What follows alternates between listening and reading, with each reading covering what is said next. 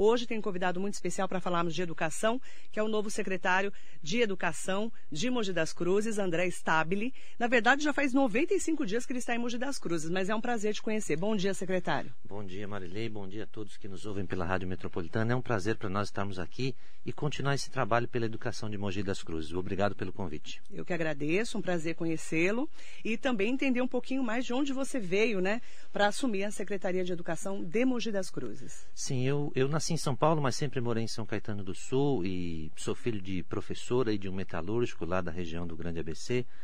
É, percorri a minha trajetória dentro da educação através do, dos trabalhos em projetos que nós desenvolvemos.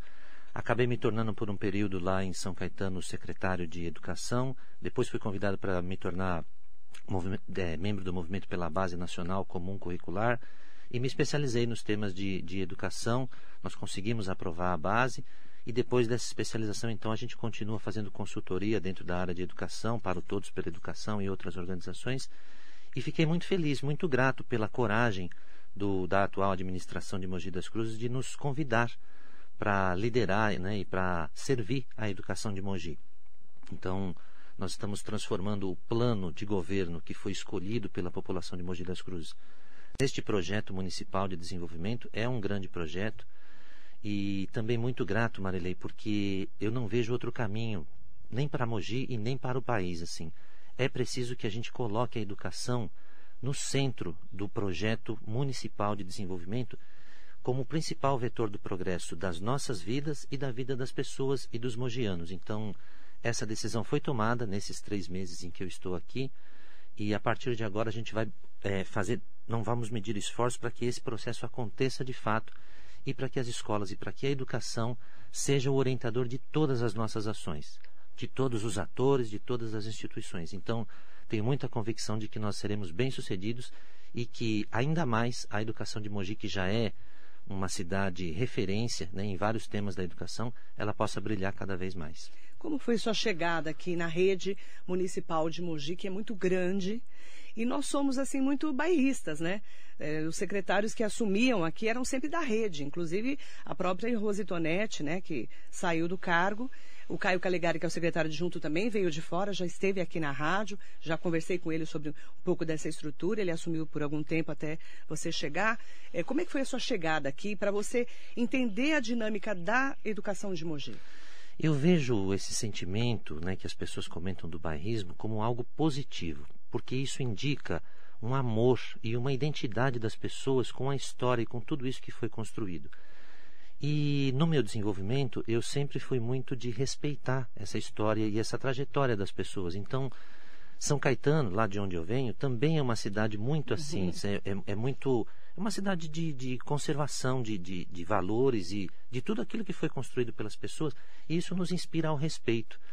Então, mesmo ouvindo né, alguns comentários, foram muito poucos, na verdade, sobre essa questão de que eu seria de fora e etc., eu fui demonstrando esse respeito pela história, ou seja, de que a minha atitude não seria de desconstruir nada, seria de reconhecer e de valorizar o trajeto que foi percorrido até aqui e me colocar à disposição para ajudar aqui essa rede, que é uma rede muito grande, onde eu tenho encontrado de maneira emocionante profissionais muito dedicados, extremamente dedicados, pessoas especializadas com grande conhecimento. Então, encontrei uma rede poderosa né, e feliz e me somei a eles para que eu possa ajudar a coordenar aquilo que ainda está por ser feito. Existem muitos desafios. Quando conversei com o prefeito Caio Cunha e com a coprefeita Priscila, eu disse que nós estamos no momento mais difícil da história da educação. É se eu tiver um tempinho para contar, Marilei, assim, a Unicef fez uma pesquisa sobre como nós estávamos antes da pandemia e depois. E o resultado que aparece nas pesquisas que está disponível no site do Unicef nos dá conta de que nós entramos numa espécie de túnel do tempo e retrocedemos aos indicadores do ano de 2001. Antes da pandemia, nós tínhamos mais ou menos 3 milhões e pouco de crianças e jovens fora da escola. E hoje nós ultrapassamos a marca de mais de 5 milhões. Então, é um túnel do tempo ao contrário. Né? A gente voltou nos indicadores de educação ao ano de 2001, portanto, duas décadas de retrocesso. Então, foi só pela magnitude desta crise em que eu saí dessa minha posição de membro do Movimento pela Base e de consultor do Todos pela Educação para entrar no campo com vocês, com toda a cidade de Mogi e irmos juntos, né, porque não tem como fazer isso separados, resgatar essas crianças e jovens, fazer a busca ativa das, junto às famílias, nos bairros, de casa em casa, de rua em rua, porque o impacto da pandemia ele tem muitas dimensões. Se a gente tiver uma chance de aprofundar, eu gostaria muito de contar com essa colaboração também da Rádio Metropolitana para que a gente divulgue isso para todos, divulgue isso para as autoridades, os canais de imprensa, etc., porque vai ser um trabalho de grande complexidade. Eu tenho falado muito de educação aqui, secretário. É, eu tenho falado de saúde e educação prioritariamente, porque nós sabemos que a educação foi muito abalada. Temos crianças que não querem voltar para a escola, adolescentes que não querem voltar para a escola, professores com medo de voltar para a sala de aula, pais e mães que não sabem se mandam ou não mandam os filhos para a escola. Então vai ser uma retomada, que eu sei aqui em Mogi vai ser a partir de segunda-feira, dia 2, que eu acompanho todo o cronograma. Mas como vocês vão fazer essa retomada? Como é que estão os preparativos para segunda-feira? É, o primeiro aspecto que eu considero mais importante é justamente esse fator subjetivo humano, porque a gente precisa respeitar, inclusive, o sentimento de luto de muitas famílias. Então, é muito justificável que as pessoas estejam com medo. Né? E ainda existe uma grande preocupação. O Brasil está avançando gradualmente na vacinação, né? na redução das idades em que as pessoas estão tomando a primeira dose. Logo em seguida, talvez até o Ministério da Saúde modifique o protocolo de intervalo entre as vacinas para que a segunda dose seja mais próxima. E ainda assim, a vacina ela é um grande um, grande fator, né? A imunização leva os casos serem muito menos graves, mas ainda assim não impede a contaminação. Então, o nosso foco primeiro é nas pessoas, é em explicar quantas vezes for necessário a importância da retomada das atividades presenciais para as crianças, sobre esses aspectos que a gente falou. Muitas crianças e famílias, ao se afastarem quando as escolas foram fechadas, sofreram um impacto negativo, por exemplo, no âmbito alimentar, né? porque tem crianças que precisam desse aspecto da alimentação escolar em questões nutricionais mesmo. Houve um, uma grande defasagem curricular e cognitiva também, a perda da aprendizagem, apesar do grande esforço dos heróis, que são os professores, de tentar fazer a educação no, no modelo de atendimento misto e virtual pela internet, não, não funcionou isso para todos e nós sabemos que a educação digital não substitui a educação presencial, o papel do professor. O terceiro aspecto também que teve muito impacto é a questão socioemocional. As, as famílias, quando se sentiram distanciadas e isoladas, as crianças também, e os próprios professores e profissionais da educação, têm esse sentimento agora de ansiedade e, em alguns casos, até de depressão, né? porque modificou a vida das pessoas e modificou as relações humanas. E, por fim, as questões de vulnerabilidade, de, de violência mesmo, que infelizmente ainda existem em alguns casos, por exemplo, de abuso. Então, a gente precisa retomar essas atividades para poder observar essas crianças e podê-las trazer de novo para dentro da rede de proteção social. Nós estamos nos preparando em todas essas frentes, reformando escolas, insistindo muito nos protocolos sanitários do uso de máscara, do álcool e do distanciamento dentro e fora das escolas. Esse é o nosso papel. Por enquanto, agora tentar fazer com que as crianças e os jovens acessem as escolas para retomar as atividades. Como que vai ser esse limite? Como é que está sendo feita essa abordagem com os pais para saber que alunos vão? Como é que vai ser o ensino híbrido? Em, em respeito à premissa de preservar a vida, nós fizemos a escolha por um retorno gradual. Então, nós tivemos a fase 1, que foi antes do recesso, em que aproximadamente um número bem perto de 95 escolas retomaram as atividades. E agora, a partir de segunda-feira, mais 95 unidades escolares devem retomar as atividades presenciais. Desculpa. Não são todas. Ainda temos, como identificamos na pandemia ao chegarmos, 15 unidades escolares que estão sob processo de reformas profundas, de troca de telhados e coberturas, porque a estrutura estava um pouco defasada. Então, essas 15 escolas, infelizmente para nós, estão direcionadas para uma fase 3 também a opção de retornar com 35% e mantendo um metro e meio de distanciamento entre as crianças, para evitar a, a, algum nível de, de incidência ou de contaminação. E agora a gente pretende elevar os percentuais, né, tanto do, do, da quantidade, do quantitativo de alunos que vão retomar, como também a presença de funcionários, porque agora nós já temos essa autorização de que 60% dos servidores possam estar presencialmente, mantendo todos os cuidados, não se descuidando disso, mas essas atividades precisam ser retomadas mesmo e a gente vai ampliando gradualmente. E aí a criança, o, essa, essa, criança que está voltando na, na, semana que vem, dia 2 de agosto, ela vai estudar uma semana sim, uma semana não? Como é que vai ser? É, nós estamos na perspectiva do que foi retomado na fase 1, de que 35%, a gente, formou turmas de quase um terço para as unidades. Então, eles têm três atividades durante segunda, terça e quarta. Ah, vocês vão pular o dia, alternar. E, exatamente. E aí a gente faz um rodízio para tentar evitar a história de que todo mundo esteja ao mesmo tempo na escola e se tiver um caso em algum familiar, a gente tem que fechar a escola inteira. Então, esse sistema de rodízio permite que a gente identifique rapidamente, nessa parceria que a gente tem com a Secretaria de Saúde e com a Vigilância Sanitária, e que aquela turma possa eventualmente não estar, se, se houver a incidência de algum caso, mas as outras turmas consigam ter acesso à educação presencial para a gente começar a tentar a recuperar o prejuízo da aprendizagem. E vai ser um acolhimento. Esse é o foco. Né? O foco primeiro é o ser humano mesmo, assim, é ouvir, inclusive, as dores, as mudanças profundas que aconteceram e que impactam mesmo no nosso sentimento de crianças, por exemplo, que perderam pai e mãe. Né? Então, isso transformou completamente a, a, as experiências adversas na infância de muitas crianças, infelizmente. Então, a gente tem instruído, a gente resolveu né, e optou agora no segundo semestre por ampliar os serviços da EMESP, do pró-escolar e do programa livre, porque as pessoas vão ter demanda. Né? Todo mundo já está sabendo que as pessoas vão demandar mais um pouco de saúde emocional e de saúde mental. Todo mundo, profissionais da educação, famílias e estudantes esse sentimento de luto, ele precisa ser acolhido, porque os profissionais não conseguem, ninguém consegue, não sendo máquina, ensinar se estiver em sofrimento emocional, e as crianças também não conseguem aprender se elas estiverem em sofrimento emocional. Então, o acolhimento socioemocional, o respeito, o diálogo, até em cima do que você disse mesmo, desse medo né, de todos de irem retomando as atividades presenciais, isso precisa ser feito com muito respeito e a nossa orientação tem sido nesse sentido. Como é que estão os professores e profissionais da educação, né? Que a gente sabe que a escola tem os professores e todos em torno desse trabalho, né?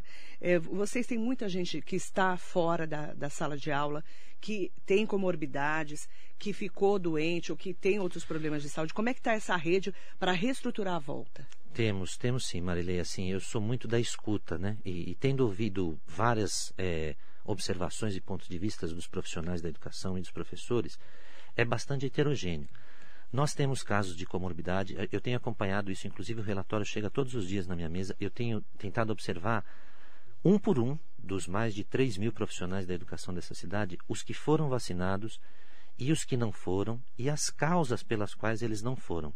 Porque alguns têm indicação médica, por incrível que pareça, de não ser vacinados. Uhum. Outros têm é, necessidades ou pensam diferente sobre esse aspecto da vacinação ou não. E a gente precisa acompanhar justamente essas pessoas porque elas estão nessa situação mais vulneráveis nesse momento.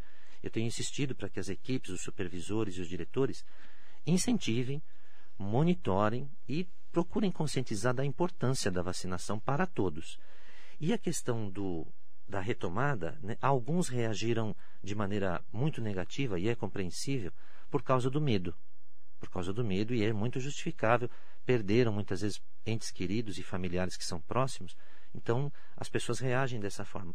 E também tivemos casos, que não são poucos, da alegria e da maturidade de alguns profissionais da educação que sabem o quanto o trabalho deles é essencial para as crianças e estão dando relatos, inclusive nas redes sociais, nas nossas lives, etc., sobre a alegria e sobre a felicidade daquilo que está dando certo nas escolas e do sorriso que eles veem nas crianças ao poderem, de maneira emocionada, retomar as escolas e dizendo que estavam com muita saudade, que sentiam muita falta e de que precisam não só da alimentação, mas também do, do aspecto curricular para poder se desenvolver. Então, temos de, de todas as formas de observação na rede. estão faltando profissionais de educação para a retomada? Sim, estão. Na verdade, eu fiz um diagnóstico da rede né, na, na minha entrada e desde 2017 os supervisores e os diretores nos indicam que já havia um, uma espécie de lacuna, né?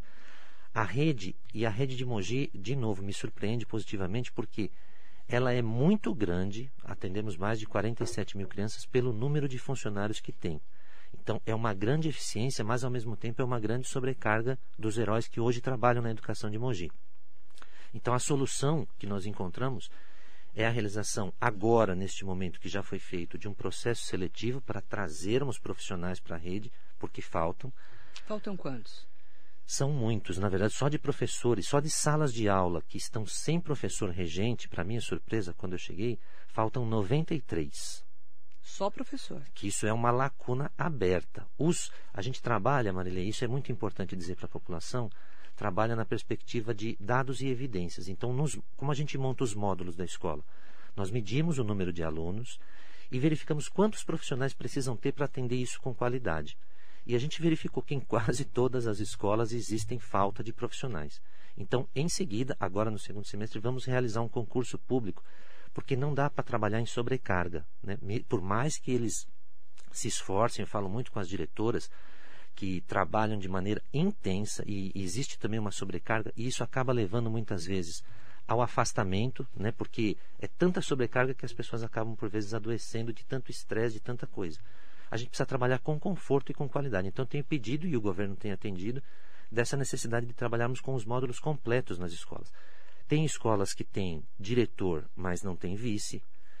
Já tinham escolas que não têm coordenador pedagógico, então existem algumas lacunas que precisam ser preenchidas para prestar um bom serviço. Então vai ter concurso público no segundo semestre para vários cargos. Vários cargos, vários cargos. A gente quer trabalhar com os módulos completos, a gente precisa de fortalecer essas equipes escolares para que eles consigam atender com qualidade.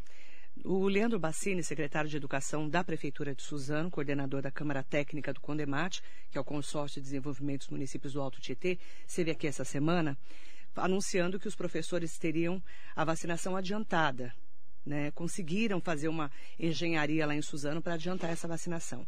E chegou uma pergunta, que deve estar aqui com a gente, inclusive, é, não sei se é da rede de Mogi, creio que sim, perguntando se Mogi também teria como fazer. Então, eu deixei essa lição de casa já para perguntar para você. Secretário, vai ter como adiantar essa vacinação em Mogi? Esse é o nosso objetivo, porque Mogi liderou né, a, a, antecipação da vacinação para os profissionais da educação, dessa primeira Sim. dose. E agora, Marilei, eu tenho uma notícia que eu considero das mais relevantes para a história de Mogi das Cruzes, que é a constituição de um GAEP. Né? No início da pandemia, a Secretaria de Educação estava trabalhando no formato de uma brigada para tentar enfrentar os efeitos da pandemia. Mas nós vimos que é ainda um formato que fez um trabalho brilhante e que precisaria de melhorias. Então, nós convencemos a administração, sem nenhuma dificuldade, de que era preciso constituir um gabinete para o enfrentamento da pandemia sobre a educação. Então, neste grupo que está constituído, e Mogi das Cruzes fez esse trabalho inédito, né? não existe nenhuma outra cidade que tenha um gabinete para a articulação dos enfrentamentos da pandemia na educação. Nós reunimos os juízes que cuidam da vara da infância e da juventude aqui da cidade, os promotores, o Tribunal de Contas, os órgãos de controle, seis secretarias municipais, os conselhos municipais, as escolas estaduais, as escolas particulares e todas as entidades envolvidas com educação para tomarmos essa decisão. E o encaminhamento da antecipação da segunda dose é o objeto da nossa próxima reunião. O GAEP trabalha no formato de uma reunião formal por mês com muitas reuniões de trabalho no intervalo entre uma e outra reunião formal. Só existe ah, no Brasil hoje um GAEP para o nível da União, para o nível federal. Apenas três estados conseguiram constituir GAEPs, que são os estados do Mato Grosso do Sul, Goiás e Rondônia. E Mogi é a primeira cidade do Brasil, entre as 5.570 cidades, que constituiu um GAEP, que terá um canal de comunicação com a população em todas as instituições para que a gente consiga melhorar esse enfrentamento. Então, antecipar é, é a nossa principal pauta da reunião agora do mês de agosto, para a gente tentar viabilizar junto à vigilância mais doses que possam atender os profissionais da educação. Que eles se sentiriam muito mais seguros, não é, secretário? Não tenho dúvida nenhuma. Assim, a segunda dose é muito importante, ela é, na verdade, obrigatória e necessária. Nós temos que insistir com isso e estamos fazendo esse trabalho de, de bons ofícios para articular essa solução junto à saúde, junto aos, aos órgãos federais que distribuem as vacinas, para que a gente consiga atender bem os profissionais da educação e que eles voltem com mais segurança. o secretário de Educação da Prefeitura de Mogi, André Stabile, aqui conosco hoje. É, mandar bom dia para todo mundo que nos acompanha. Tem muitas pessoas acompanhando a gente na rádio, no Facebook, no Instagram, no YouTube. E fazer algumas perguntas, inclusive, das pessoas que estão mandando para a gente. É, eu fiz algumas perguntas para o secretário, que são perguntas estruturais, principalmente porque fica todo mundo naquela apreensão, né? Como vai ser a volta? E outra pergunta que muitas pessoas me fazem todas as vezes que a gente fala de educação: eu não preciso mandar meu filho e minha filha para a escola se eu não quiser?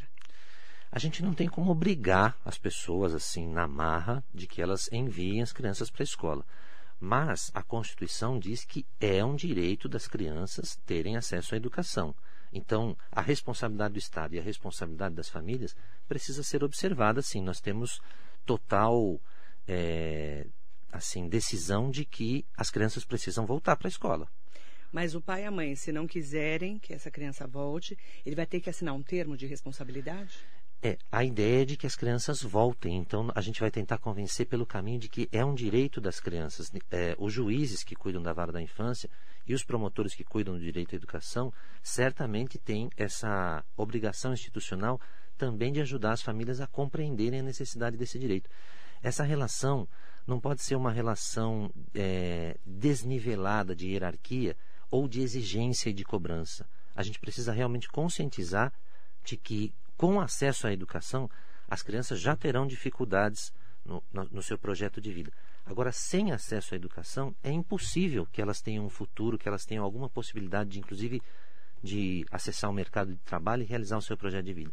Então, a minha abordagem, Marilei, é mais no sentido de conscientizar mesmo. Não é uma relação de força, não é uma relação de atrito e etc. É explicar quantas vezes for necessário que a educação está no centro desse projeto de vida de todos. Eu estou conversando com o secretário, a gente vai fazer algumas perguntas que estão mandando aqui para a gente. Mandar bom dia para o Hugo Marques, o Jacaré da Rodoviária de Arujá, sempre conosco também aqui na Metropolitana, Cláudia Pudo, Amélia Trípoli, mandando um bom dia especial para o secretário, Maria de Lourdes, Maria Inês Soares Costa Neves, bom dia Marilei ao secretário André. Quais os projetos para andamento da Escola Ambiental, que nasceu para efetivar a educação ambiental e desenvolvimento de pesquisa com aquele laboratório maravilhoso? Ela com certeza conhece muito melhor que eu a rede, né? Uma pergunta brilhante, quero agradecer. Eu estive conhecendo a, a Escola Ambiental. De fato, foi um projeto visionário, já de alguns anos, e que vinha na direção certa, inclusive hoje, dessa necessidade de, de fazer com que todos compreendam que a nossa responsabilidade sobre a relação com o planeta e com o meio ambiente tem inclusive causado modificações climáticas em vários lugares do mundo e que estava já em linha de convergência com os ODS da ONU, que são esses Objetivos de Desenvolvimento Sustentável, de mudar o comportamento, mas também, de novo, num processo de educação para mudar os padrões de consciência. A cada geração, a gente tem visto que nós temos conseguido avançar.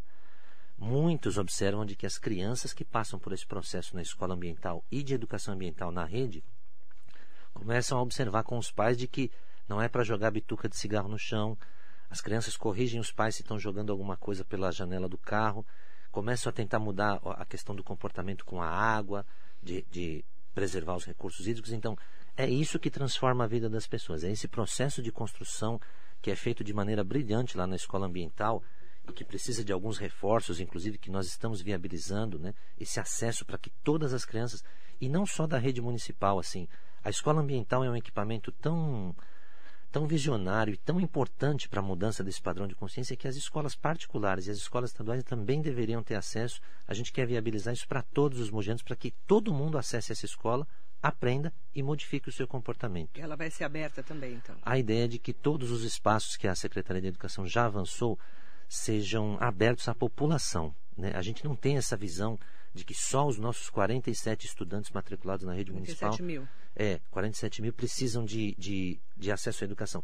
A Todos. gente tem a pretensão de educar a cidade. Um cronograma, Educa... Vamos fazer um cronograma permanente de visitações e convidar as pessoas para acessar Abrir, a né, escola para a comunidade, é isso? Sim. Armando Maisberg, bom dia. Bom dia para Ana Tobias. Aproveitar para mandar bom dia para todo mundo que nos acompanha. Agradecer muito né, a todos vocês, a todas e a todos vocês. Aproveitar também para falar com a Solange Li Lopes, está aqui conosco, Cleide de Arruda, É, bom dia também para Rosimeire Veríssimo, Miriam RM, Maria Souza Oliveira. Bom dia, secretário. Bom dia, Marilei. Estou conselheira tutelar e esse assunto é importantíssimo para todos da rede de assistência e todos os pais e alunos. Parabéns pelas informações. Maria Souza Oliveira. Vai ser um papel fundamental, como você já falou, secretário, de todo esse GAEP, né, esse gabinete que vocês fizeram, inclusive com o Conselho Tutelar, né? Estão presentes, são, é uma das instituições que está elencada no rol daqueles que formam o GAEP. Nós estamos trazendo mais três instituições que entendem muito da primeira infância, né? O Unicef, que a gente vai ter uma parceria com eles para a busca ativa, a Fundação Maria Cecília do Souto Vidigal, que nós já assinamos um protocolo em que eles atuam de maneira nacional com 25 municípios brasileiros para os assuntos da primeira infância, e uma fundação internacional que tem sede na Holanda, chamada Fundação Bernard van Leer, que também cuida desses assuntos de primeira infância e está preocupada com a, as crianças de Mogi das Cruzes. Essas instituições vão formar esse ecossistema de apoio à educação. Então, a gente já tem a Fundação Lehman, queremos trazer a, a, a Fundação Itaú Social e todos os parceiros, porque a complexidade desse trabalho é imensa. Você fala de busca ativa. É uma, é uma, uma né, essa expressão a gente está começando a falar agora. A gente nunca falou disso na educação, né, com tanta é, todo dia com essa insistência. O que é a busca ativa efetivamente? Como vai ser essa busca ativa em Mogi? É, é, semelhante ao processo de transparência, Marilei. Hoje em dia a gente já sabe que só publicar os dados da prefeitura, do governo e os contratos no site ou no portal não é o suficiente. Então a transparência hoje ela precisa ser ativa. Esses contratos e essas informações sobre orçamento, eles precisam chegar na casa das pessoas através do e-mail das pessoas. A gente precisa ser ativo no processo de não é só publicar informação, é fazer chegar. No caso da educação, é a mesma coisa.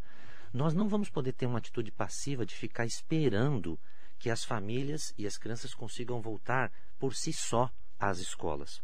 Não vai ser assim que acontece. O Unicef tem experiência internacional. Ele diz que é necessário que a administração pública faça um movimento intencional de ir buscar mesmo ativamente, de criar equipes, como se fosse uma equipe do programa de saúde da família, que visita as casas das pessoas e ir buscar essas crianças e jovens em casa para o, o chamado vir para a escola, o tô de volta, né? Que é assim, a gente precisa fazer com que eles voltem. Só que a gente não pode ficar esperando, não é uma atitude passiva dizendo, abrir as escolas e venham até a mim.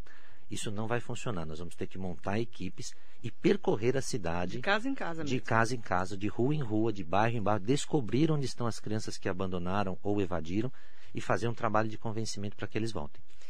Muito trabalho pela frente, hein, secretário? Muito. É como eu falei, a crise é a maior crise da história da educação e não é só em Mogi e nem só no Brasil, é no mundo. mundo inteiro. A Unesco também revelou no seu relatório de que 1,5 bilhões de jovens estudantes no mundo inteiro uhum. foram impactados no seu processo. Então, como esse era o maior desafio, eu resolvi aceitar também para dar a maior resposta. Por isso, eu fico muito feliz com a constituição do GAEP, porque é a primeira cidade que vai dar essa resposta. Danilo Matias Hancock, bom dia a vocês. Gostaria de perguntar ao secretário, com essa volta às aulas nas escolas municipais, os projetos sociais que usam a quadra do sempre poderão retornar para uso no sistema híbrido.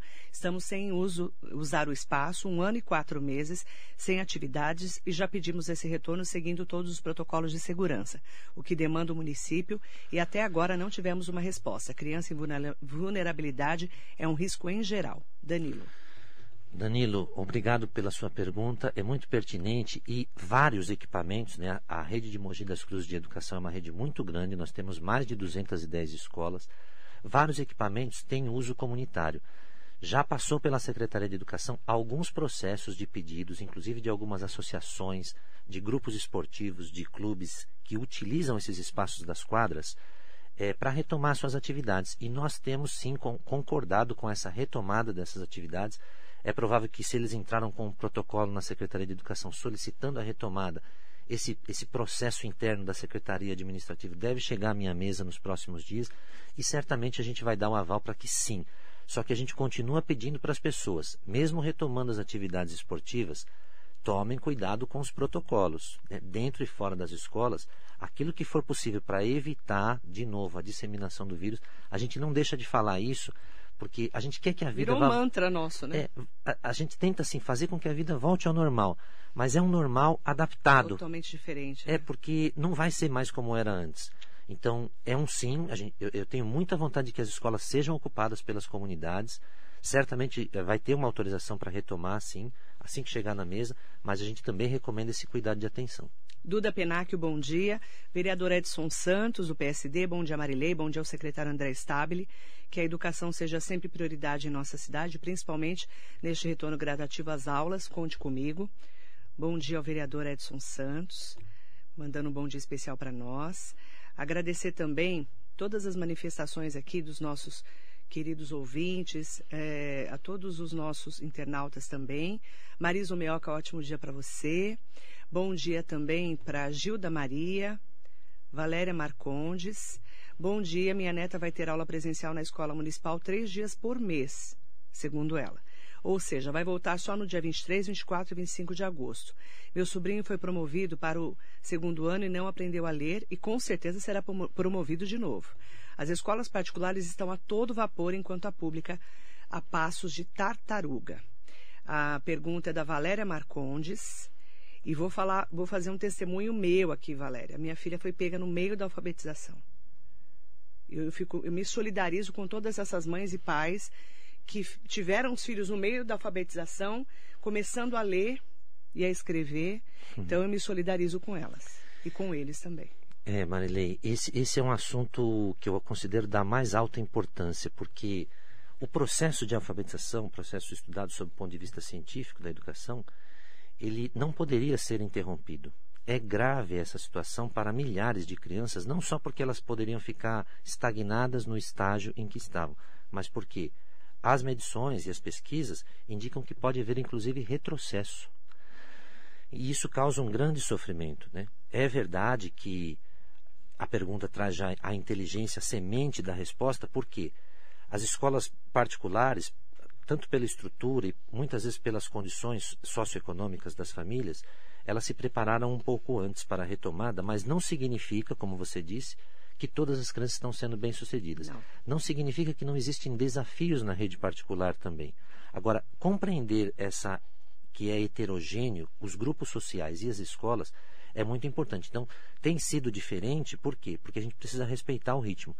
Mas na minha cabeça e nos valores que eu defendo, Marilei, as escolas públicas, principalmente as escolas públicas municipais, elas deveriam ter a mesma qualidade ou uma qualidade até mais alta para que, sob o aspecto da equidade, a gente reduzisse essas diferenças. Agora, o impacto da pandemia em cada família, ele é personalizado. Não tem como a gente generalizar e dizer assim, está tudo bem num setor, no setor estadual, privado, ou está tudo ruim em outro. Mas não podemos é, é, também comparar a escola pública com a privada, né, secretário? É, é essa, essa comparar, é, muito, né? é muito diferente porque a escola não é só o equipamento, é todo o contexto da família, é todo o contexto da história e da jornada de vida, tanto das famílias quanto das crianças. Então, eu prefiro, ao invés de comparar, eu prefiro personalizar a solução que aquele grupo precisa. Então, o atendimento é heterogêneo e a equidade diz isso mesmo, né, Marilei? Não é uma questão de, só de igualdade, é uma questão de equidade, que muitas vezes é tratar desigualmente os desiguais.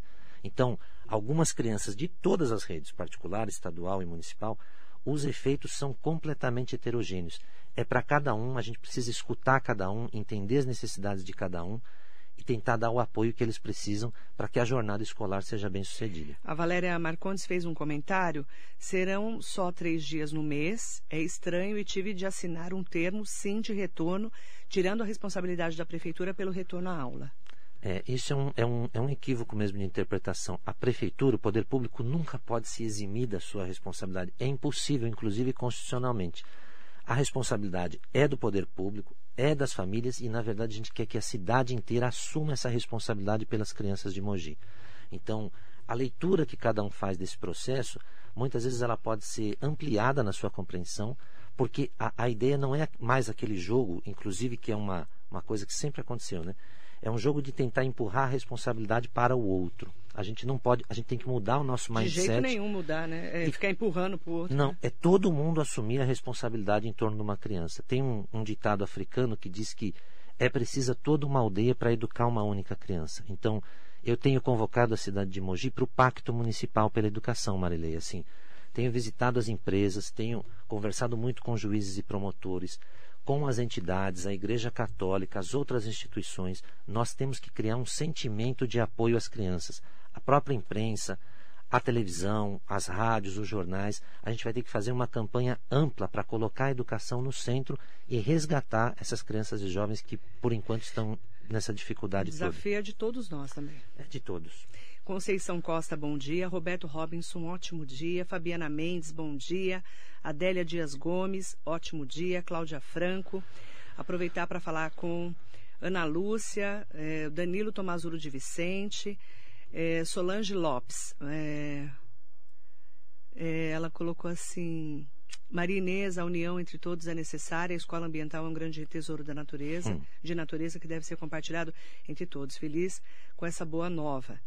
Que boa notícia, né? Vigília Piconomini, bom dia. Por gentileza, pergunte ao secretário o motivo pelo qual o projeto Moji Línguas não teve continuidade. Isso. Quando nós chegamos aqui, Marilei, alguns contratos da Secretaria Municipal de Educação estavam em grande dificuldade. Né? Como houve nas eleições do ano passado uma mudança de rumo, a população escolheu um, um, novo caminho, é, nós sentimos e percebemos ao chegar agora em abril vários contratos. Por exemplo, a, a, o trabalho luminoso e incrivelmente transformador dos pequenos músicos estava interrompido por questões contratuais e etc. Eu não acompanhei antes, mas sei que isso causou uma grande movimentação na cidade. E ao conhecer o projeto, entendendo é, da forma que eu entendo a educação e sabendo do impacto da música na vida dos meninos, nós tratamos logo de reconciliar as partes, de viabilizar o contrato para que a retomada do, do projeto Pequenos Músicos que é incrível, assim, é uma história de sucesso da cidade, fosse retomado. Isso está resolvido já, secretário? Já, já, está resolvido. A gente já refez o contrato, as partes já assinaram, os pagamentos dos contratos desses profissionais que atuam com a educação musical na escola já foram retomados. Foi um trabalho que nós fizemos junto à Associação de Músicos e Maestros aqui de Mogi. Eu conheço e, e, e, deu certo, ou seja, nós viemos nesse papel de conciliação. Então voltou a música para a escola. Voltou. E nós tivemos um apoio muito grande da Câmara Municipal de Vereadores, dos vereadores da cidade que entendem a prioridade da educação, de deixar o, o debate político para outros assuntos e colocar o debate da educação no centro do pacto. E vai ser a mesma coisa com o projeto de Mogi Línguas. Assim. Nós sabemos que existia é, uma atividade de aprendizado de idiomas, mas a gente sabe que isso precisa ser ampliado. A construção dos, dos projetos e programas de educação complementar aquilo que é feito na educação básica também precisa estar mais integrado com aquilo que Mogi precisa. Então, o projeto Crescer, que vai passar por uma reformulação, porque as empresas têm algumas demandas de emprego que o projeto Crescer não oferece atualmente para poder gerar emprego e renda para os mogianos. Mas vai voltar o projeto. Vai, todos os projetos serão retomados. também. Também. Ele, só que ele, a gente vai reconfigurar para que eles sejam ampliados e fortalecidos, para atender mais pessoas e para que elas de fato passem por um processo de aprendizagem que seja significativo. Em todas as áreas, a gente não vai desfazer nenhum projeto. A Carol Martelli Souza Vestre, voltar híbrido depois de 15 meses sem aulas é uma piada opinião dela. É, colocar aqui a Ana Lúcia Brito da Silva. Será, obriga será obrigatório o retorno de todos se optar por não mandar né, o filho, né? É, ela pergunta se, se, ela optar por não mandar. É, a resposta para ela, por favor, secretário. Nós vamos tentar convencer a todas as famílias, uma por uma, dos 47 mil, de que é direito das crianças retomar as atividades escolares presenciais. Mas é obrigatório? A legislação diz que é um dever da família e do Estado oferecer o direito à educação das crianças. Será impositivo se houver um conflito, por exemplo, entre a família que optar por é, negociar e não enviar essas, essas crianças, que é provável que o Conselho Tutelar vá acompanhar o caso. É provável que juízes e promotores vão querer entender o motivo da decisão da família porque se a gente sonega esse direito, a nossa ideia é de que não exista mais nenhuma criança fora da escola. Aliás, Marilei, para minha surpresa, ao chegar aqui, ainda soube de um cadastro municipal único de demandas com 3 mil mogianinhos que estão fora da escola. Da Sobre creche, né? Você é, ensino infantil. Exatamente. Sob o ponto de vista da educação, é, não dá para falar de educação de qualidade enquanto existem 3 mil crianças excluídas.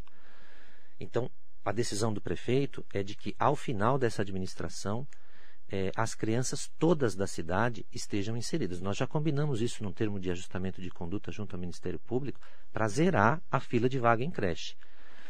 Alguém diz assim, não poderia, e é verdade, não poderia mesmo. É direito dessas crianças terem acesso à creche, é direito das famílias terem acesso à creche. Se alguém me pergunta se é obrigatório, a pergunta, a, a, a resposta seria: é um direito das crianças obviamente, é responsabilidade dos pais. Marcelo Fernandes, bom dia. Importante esse tema da transparência apresentado pelo secretário. Já temos a lei que estabelece a transparência total de todas as atividades públicas, todas. Interessante se funcionar, dar essa transparência à sociedade por e-mail dos gastos de forma detalhada, muito embora já deve ser feito. Marilei, essa é uma pergunta Marcelo. muito importante. Obrigada, é, Marcelo. Obrigado, Marcelo. Sim. Não sei se as pessoas todas sabem, mas na gestão pública existe um órgão nacional chamado Controladoria Geral da União que dá uma nota para os municípios brasileiros sobre sua, o seu nível de transparência. Sim. 11 localidades brasileiras têm nota 10. E por enquanto, nesse processo histórico, a nota de Mogi ainda não é 10, não é 9, não é 8, não é 7, não é 6 e não é 5. Hoje, para a CGU, esse nível de transparência é uma nota 4.6, está lá no site e todo mundo pode consultar. Então, como você disse no início, é, existe um grande trabalho de melhoria que pode ser feito para que as pessoas conheçam a gestão pública e como a gente tenta trabalhar para melhorar a vida das pessoas. Uhum. O, o, vereador José Luiz Furtado, do PSDB, está aqui com a gente.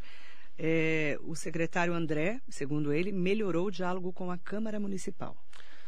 Verdade. Esse foi um outro trabalho que nós fizemos na entrada, Marilei. É, é muito importante, Zé Luiz, te agradeço por essa, por essa mensagem, por essa pergunta, que a educação não trabalhe de maneira isolada. Diante desse cenário, quem pensa que tem uma bala de prata que vai resolver tudo e que é um super-herói infantil, lamento, mas os efeitos não serão esses. Eu sou uma pessoa do diálogo, eu tenho feito esse trabalho de conversar com cada um dos vereadores. Existe um pacote legislativo de legislação educacional que vai ser enviado à Câmara. O próprio vereador Zé Luiz está envolvido diretamente com a Comissão de Educação e com a criação da política municipal de primeira infância, junto com a vereadora Marilu. Tenho conversado com a vereadora Inês, com o vereador Farofa. Vereadora com o Malu Fernandes. Malu Fernandes. O, o, o vereador Farofa, o vereador Edson. Eu sou uma pessoa do diálogo, assim a política educacional da cidade de Mogi das Cruzes não é só do governo, do prefeito e da vice-prefeita, é de todos nós. Eu estou propondo um pacto de verdade, isso não é figura de linguagem. E o vereador Zé Luiz tem nos ajudado muito nesse diálogo. Aliás, todos os vereadores, vereador John Ross, todos que eu tenho tido acesso, eles entendem que eu estou aqui a serviço da educação dos mogianos. Então, esta relação, no começo dos primeiros quatro meses, não tinha recebido a devida atenção da política educacional de Mogi. E com essa habilidade, essa necessidade de dialogar com vereadores, com juízes, com os promotores, é que a gente vai construir o nosso pacto pela educação de Mogi. Fabiana Mendes, minha filha, desde quando começou a pandemia, ela não estava indo para a escola, estava estudando online. Agora vai voltar e vai ser separado por cada grupo. Cada dia é um grupo que vai. Exatamente. É isso que ela está eu não sei se ela está perguntando ou se ela está afirmando. É, é, é isso, isso, mesmo. É isso, é mesmo. isso mesmo. E Marilei, só voltando um pouquinho numa observação que foi feita por um ouvinte nosso, é, a retomada das atividades presenciais, mesmo que fosse um único dia e para salvar a vida de uma única criança, não é uma piada. A retomada é gradual, mas cada dia importa, porque se a gente se colocar no lugar das famílias mais vulneráveis, alguns que perderam renda, outros que perderam casa, algumas pessoas que estão com dificuldades, inclusive de relacionamento. Este um único dia faz sim diferença, porque diminui o jogo do sofrimento de cada criança. É óbvio que o nosso sonho é que 100% das crianças estejam na escola, sejam alfabetizadas na idade certa e realizem seus projetos de vida. Mas isso é, a gente não pode mais ter essa separação de dizer assim, ah, é só, é só um dia ou só três dias na semana. Isso é muito importante. As pessoas precisam entender a relevância de que a criança chega na escola. Secretário, é, quanto tempo vocês vão, vocês vão, claro, fazer a medição dia a dia, né? De quantos alunos voltaram, quantos estão faltando. É, qual que é a meta de vocês para 100% na sala de aula? A gente depende da premissa dos indicadores epidemiológicos. Ah, tá. A gente está olhando todos os, dias, todos os dias. Todas as conjunturas, a saúde, que aluno que vai, o aluno que vem, se alguma escola pegou, é, Deus me livre, né? Espero que não aconteça Mas alguma criança contaminada ou um professor, é isso? Ou um familiar, exatamente. Os indicadores do, de saúde nos guiam. Então, tá. se a gente continuar nessa curva é dia boa. A dia. É dia a dia. Se a gente continuar nessa curva tá. boa de que o número de leitos está sendo cada vez menor, o número de UTIs está sendo cada vez menos vacinação ocupado. maior. Vacinação maior. E combinando esses tá. dados todos. Agora, Marilei, também não separados da Secretaria de Assistência Social, para construir, inclusive, o compartilhamento de dados. A gente está propondo reuniões de diretores da escola com os diretores da UBS, com os diretores do CRAS e do CREAS, para que esse trabalho seja um pouco mais integrado e não tão fragmentado. É esse entendimento do trabalho diante dessa complexidade que vai fazer com que a gente seja bem sucedido. Doroti Carrião está aqui com a gente. Atília Greco, bom dia, amigos. Precisamos apoiar as creches subvencionadas. Elas conhecem as famílias e sempre são é, seus apoios. Teve um, um, uma. Eu acho que foi erro de comunicação com as creches subvencionadas, não teve? O vereador Edson, que também nos acompanha, nesta semana, inclusive, levou uma parte das entidades que são as entidades que atendem aos chamamentos e que administram me, essas me escolas. Contaram, como é que foi? Foi excelente. Um dia, acho que até eu sou suspeito para falar, porque muita gente, inclusive, se emocionou na reunião, compreendendo a opção de Mogi histórica de 20 anos, é. de ter um trabalho com as creches subvencionadas, que é muito importante. Eu sempre digo isso. O serviço precisa ser bom e as crianças precisam estar na escola. Então, quanto mais a gente trabalhar em conjunto, o meu aspecto é esse, inclusive inserir aqueles 3 mil que estão lá uhum. no cadastro ainda. Estamos correndo atrás da construção de novas vagas, ampliação e novas unidades para que todos sejam incluídos. E certamente eles continuarão sendo parceiros. Eu quero agradecer a todas as pessoas que estão mandando perguntas. É, muito obrigada. São, você vê que são perguntas é, diferentes sempre muito respeitosas, viu, secretária? É muito raro entrar alguém assim que seja grosseiro na minha rede social, mesmo porque eu tiro fora, eu, eu, eu, jogo fora, que a rede é minha, a da rádio eu também, né, que a gente conduz. Mas o mais importante é a gente falar sobre educação nesse momento tão desafiador. Então, em nome da Márcia Cardoso Nascimento Ferreira, bom dia Marilei ao secretário André, ótima entrevista, parabéns parabéns para ele, né, que conseguiu responder e está conseguindo responder perguntas tão importantes. Eu quero dizer que já passaram quase 50 minutos. Não parece, porque a gente fala de educação para quem gosta de falar de educação, que é o meu caso. Creio que o seu também, né? Óbvio. Senão não estaria aqui, né? Ainda mais nesse desafio tão grande. Mas assim, eu quero pedir para que você volte aqui outras vezes, para a gente voltar a falar de educação. É um momento muito importante para todos nós, tirando saúde, que é o bem maior da nossa vida. educação tem que andar junto, concomitantemente. E eu gostaria muito de voltar a falar de educação, como eu sempre convido o professor Leandro Bassini de Suzano, porque ele tem essa visão regional da Câmara Técnica do Canemate. Eu quero abrir esse diálogo também com você, para a gente responder as pessoas, né? Porque o rádio, as redes sociais acabam também trazendo um outro horizonte em relação à educação. Muito obrigada. Viu? Muito obrigado, Marilei. Eu realmente sou grato. O trabalho que você está fazendo aqui hoje, nessa manhã, tem uma importância muito grande para transformar a vida das pessoas. Me considere um parceiro seu e da Rádio Metropolitana. Eu agradeço. Eu estarei aqui todas as vezes que, que você me convidar. A gente precisa conversar com a população. Sim. E, e mais uma vez, assim, muito obrigado por essa oportunidade. O tema fundamental, como você disse, é saúde e educação nesse momento da vida dos brasileiros é. e eu estou aqui a serviço para ajudar. Qual é a mensagem que você deixa para as pessoas que ainda não te conhecem, eu te conheci hoje, inclusive, é, e para dizer assim que você realmente está engajado junto com toda a rede de Mogi para que a educação é, continue dando certo. Né? A educação de Mogi é uma referência, como você já bem abriu a entrevista falando, e eu falo isso. A gente só tem que melhorar, sempre melhorar, não é, secretário? Exatamente. Qual é a mensagem que você deixa? Eu, as pessoas brincam comigo, Marilei, dizendo que eu sou uma pessoa possuída pela educação. De fato, educar as crianças e jovens do país é o meu propósito de vida. Foi por isso que eu contribuí, por exemplo, com a Base Nacional Comum Curricular, contribuo até hoje, que são os direitos essenciais de aprendizagem de 50 milhões de brasileiros, inclusive os mogianos. Então, eu quero me colocar à disposição e a serviço deste propósito, ou seja, congregar todas as pessoas em torno do sucesso escolar é um momento na minha vida de grande alegria, porque eu sei dos desafios, eu sei que a gente vai enfrentar grandes problemas, mas ao conversar com o prefeito Caio, com a, com a co-prefeita Priscila, e eles fazerem esse movimento explícito, inclusive nas decisões para os próximos quatro anos, de priorizar a educação e de colocar a educação no centro do projeto municipal de desenvolvimento, como o único vetor de progresso da cidade, eu encontrei uma convergência de propósitos e quero que essa convergência, esse entendimento seja de toda a sociedade mogiana. Todas as secretarias, inclusive de outros níveis de governo, todas as empresas da cidade, eu desejo que elas trabalhem pela educação de Mogi e todas as organizações do terceiro setor. As igrejas, os clubes de serviço, o Lions, o Rotary, a maçonaria, todos continuam fazendo o que estão fazendo, mas adicionem nesse momento de vida um papel de educador de educador social, de educador familiar, de educador comunitário.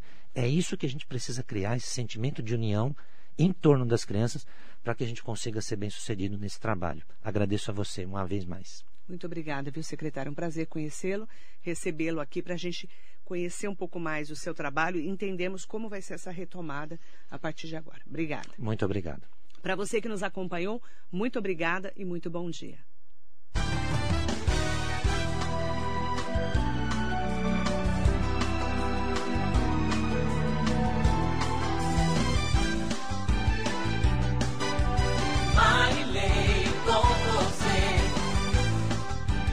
Metropolitana.